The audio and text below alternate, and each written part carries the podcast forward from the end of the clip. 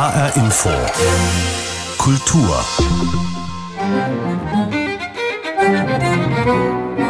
Yo tuve la feliz idea, feliz idea para mí, por supuesto, de cambiarlo y desde 1940 aún hasta hoy día he tenido, diría, todos los problemas más tremendos en mi vida por una sola causa, por querer cambiar, por querer evolucionar en una música popular Seit 1940 bis zum heutigen Tag hatte ich aus nur einem Grund die größten Probleme meines Lebens. Ich habe versucht, etwas zu verändern und weiterzuentwickeln, nämlich eine Volksmusik namens Tango, sagt Astor Piazzolla und bringt damit sowohl die größte Tragik als auch das größte Verdienst seines Lebens auf den Punkt. Denn in seiner Heimat Argentinien galt lange der Spruch, du darfst alles verändern, nur ja nicht den Tango. Heute ist Piazzolla als Erneuerer des Tangos, als Erfinder des Tango Nuevo in aller Welt bekannt und wird mit einiger Verspätung auch von seinen Landsleuten verehrt. Zum 100. Geburtstag von Astor Piazzolla bewegt sich HR Infokultur diesmal ganz im Tango-Schritt. Mein Name ist Martin Kersten. Si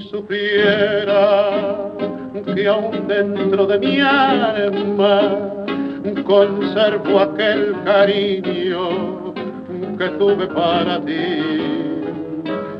Quién sabe si supieras que nunca te he olvidado, volviendo a tu pasado, te acordarás.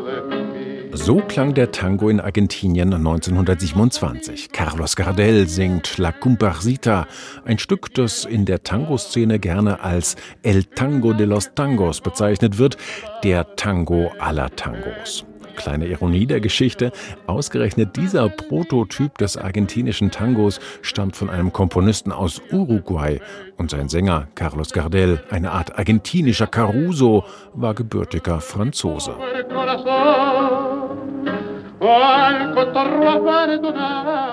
Trotzdem, der Tango aus Buenos Aires ist und bleibt die Nationalmusik Argentiniens. Mit dem dazugehörigen Tanz verkörpert sie den aufrechten Stolz, die Leidenschaft und das Leiden, Sehnsucht und Feuer eines ganzen Volkes. Der Tango, sagt der argentinische Schriftsteller Jorge Luis Borges, sei der direkte Ausdruck dessen, was Dichter oft in Worte zu fassen versucht haben, der Glaube, dass der Kampf ein Fest sein kann. Noch berühmter ist das Zitat des Komponisten Enrique Santos Discepolo. Der Tango Argentino ist ein trauriger Gedanke, den man tanzen kann. Yo soy María de Buenos Aires, de Buenos Aires, María, non ven quién soy yo. María Tango, María del Arabal. María Noche, María Pasión Fatal, María del Amor de Buenos Aires soy yo.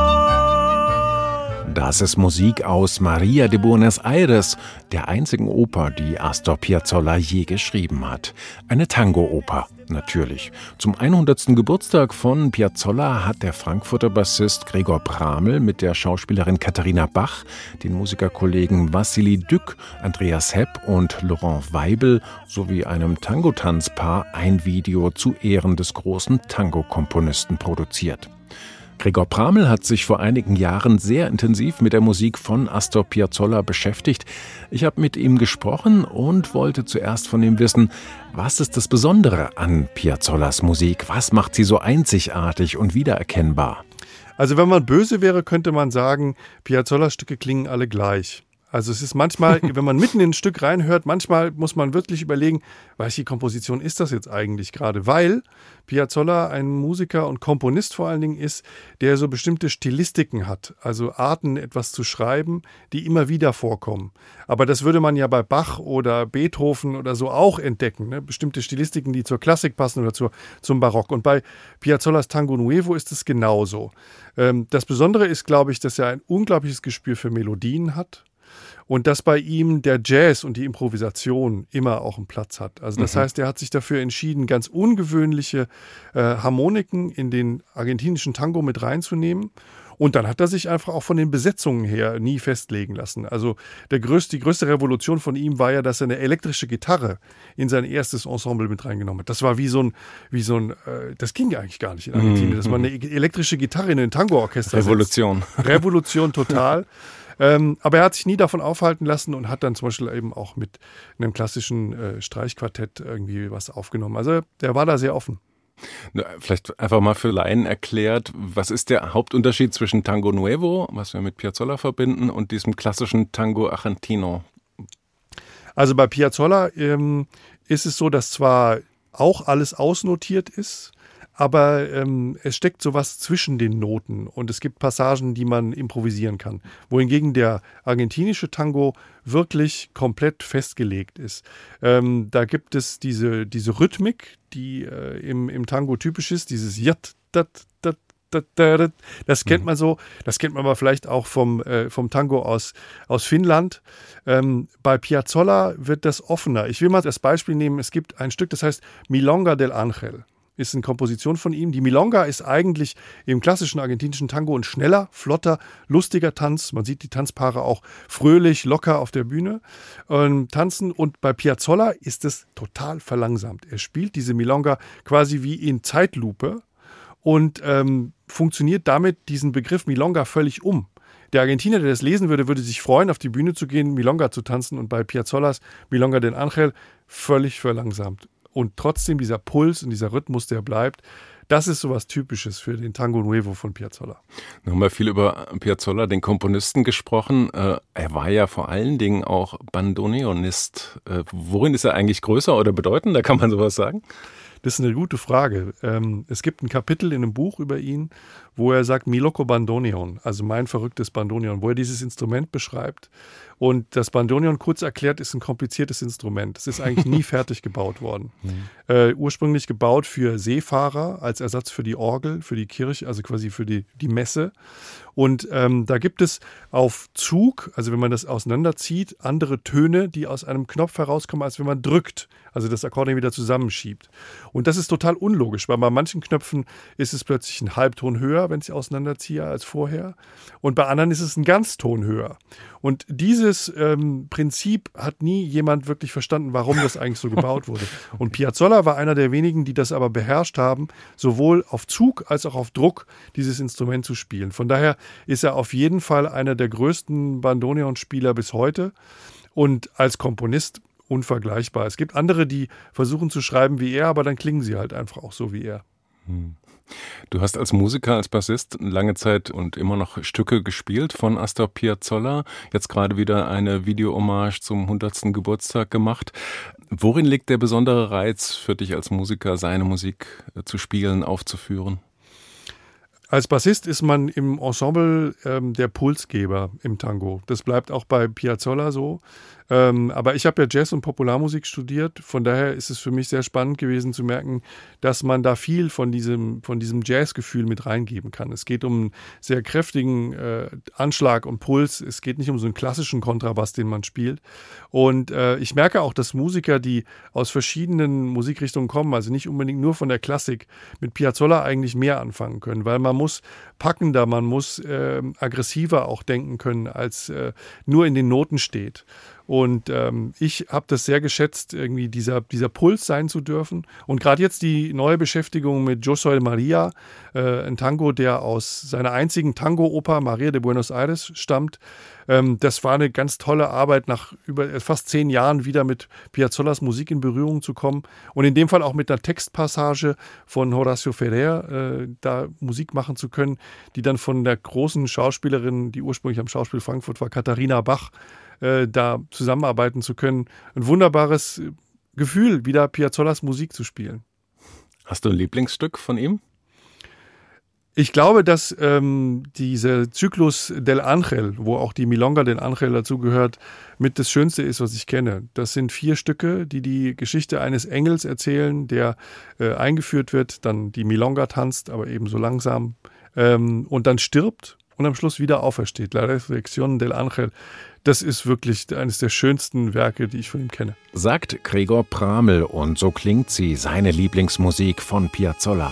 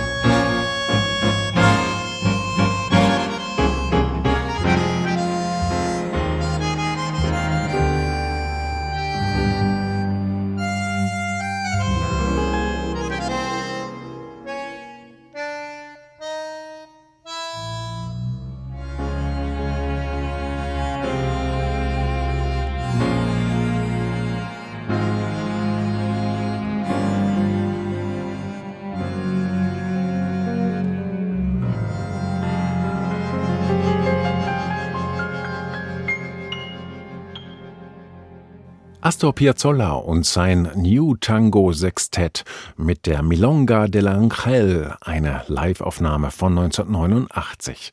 Es ist mit die letzte Aufnahme, die wir von ihm haben, vor seinem schweren Schlaganfall im Jahr darauf.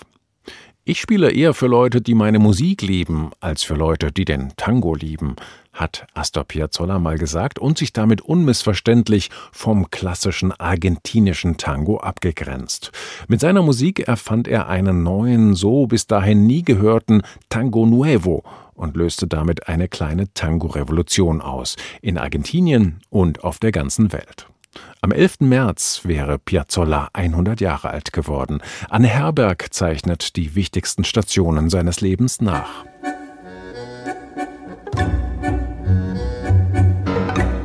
The old traditional tango was very boring until I come in.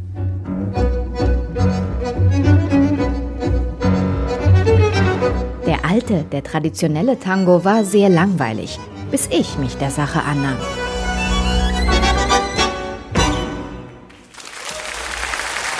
My name is Astor Piazzolla. I was born in Argentina. I was raised in New York, and my parents come from Trani, Italia. Un saluto. Astor Piazzolla. Einwandererkind, Raufbold und ein begnadeter Musiker.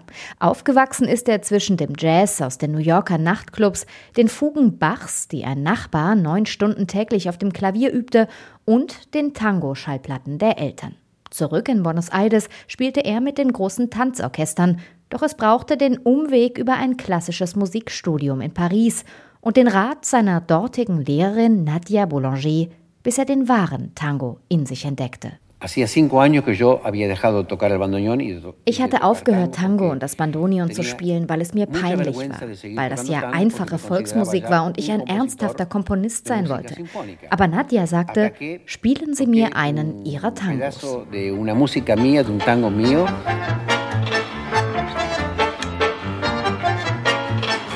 Y ella me dijo, esto sí que es Astor Piazzolla. Das ist Piazzolla, sagte sie dann.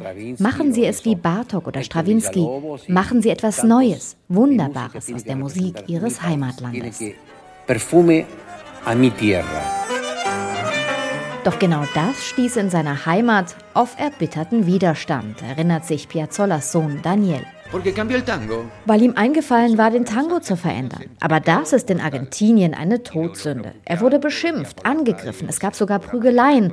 Mein Vater wusste sich zu verteidigen, aber niemand wollte ihn engagieren. Doch Piazzolla experimentierte weiter mit Jazz oder Oper, Rock, Elektro oder Pop. Im Ausland feierte er schon in den 1960er Jahren Erfolge, in Argentinien erst in seinen letzten Lebensjahren. 1983 öffneten sich ihm schließlich die Türen des Teatro Colón, Argentiniens berühmtes Opernhaus in Buenos Aires. Sein dortiges Konzert gilt bis heute als legendär.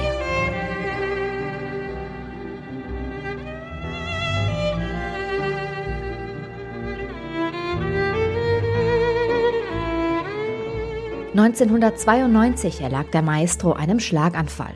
Nun, zu seinem 100. Geburtstag, feiert ihn Buenos Aires mit einer 16-tägigen Konzertreihe im Teatro Colón. Darunter auch das legendäre Konzert von 1983. Auch der Musiker Leonardo Marconi wird mitspielen. Es y será siempre el santo de la espada en el tango. Piazzolla war, ist und wird immer der heilige Vater des Tangos sein. Für mich und für alle Musiker Argentiniens. Er hat Türen geöffnet. Nun im Colon sein Konzert nachzuspielen, das ist eine unbeschreibliche Ehre. Er suchte immer das Neue, ermutigte alle, sich weiterzuentwickeln. Das, glaube ich, ist sein wichtigstes Erbe.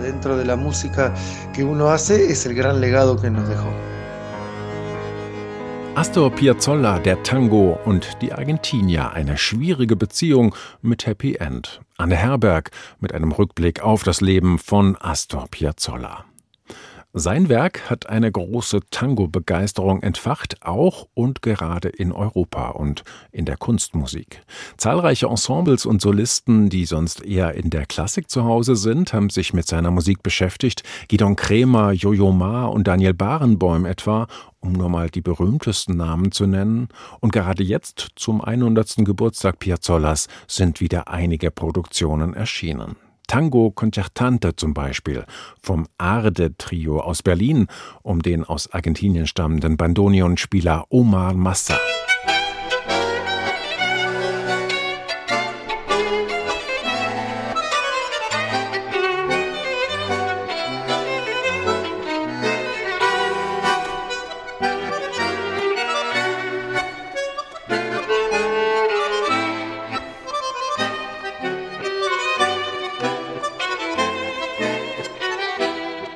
Calambre, Musik von Astor Piazzolla, gerade ganz frisch aufgenommen vom Arde-Trio um Omar Massa, den übrigens manche Experten schon als legitimen Nachfolger Piazzollas sehen, denn er spielt nicht nur ausgezeichnet Bandonion, sondern komponiert auch selbst.